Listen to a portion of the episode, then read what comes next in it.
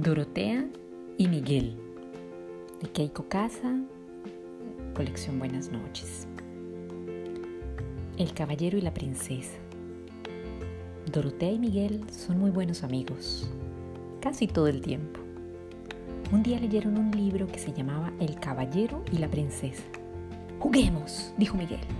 Yo seré el caballero y tú la princesa. Sí, exclamó Dorotea. Te salvaré de los malos, ¿de acuerdo? dijo Miguel. Pues no me parece. ¿Qué hay de malo en que la princesa salve al caballero? Discutieron y discutieron hasta que finalmente Miguel dijo, no quiero jugar más contigo. Bien, dijo Dorotea y se fue a su casa. Miguel estaba dispuesto a divertirse aunque estuviera solo. Pintó dibujos, muchos dibujos, ¿Quién necesita Dorotea? dijo. Leyó un libro de insectos 14 veces. No estoy aburrido, dijo. ¿Quién la necesita? Luego se le ocurrió una idea. Le mostraré a esa Dorotea, pensó Miguel, que puedo jugar solo al caballero y la princesa.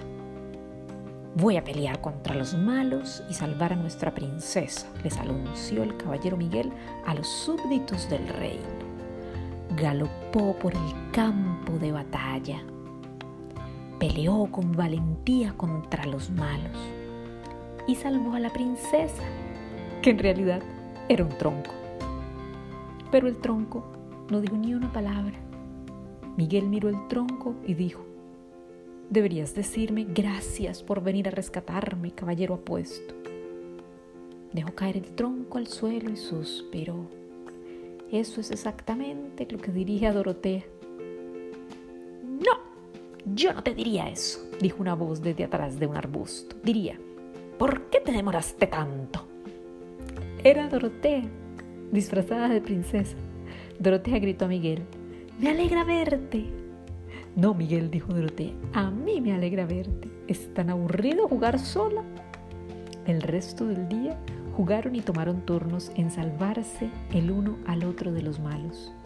Luego el caballero Miguel y la princesa Dorotea galoparon de regreso al reino juntos y jugaron felices para siempre. Bueno, casi todo el tiempo.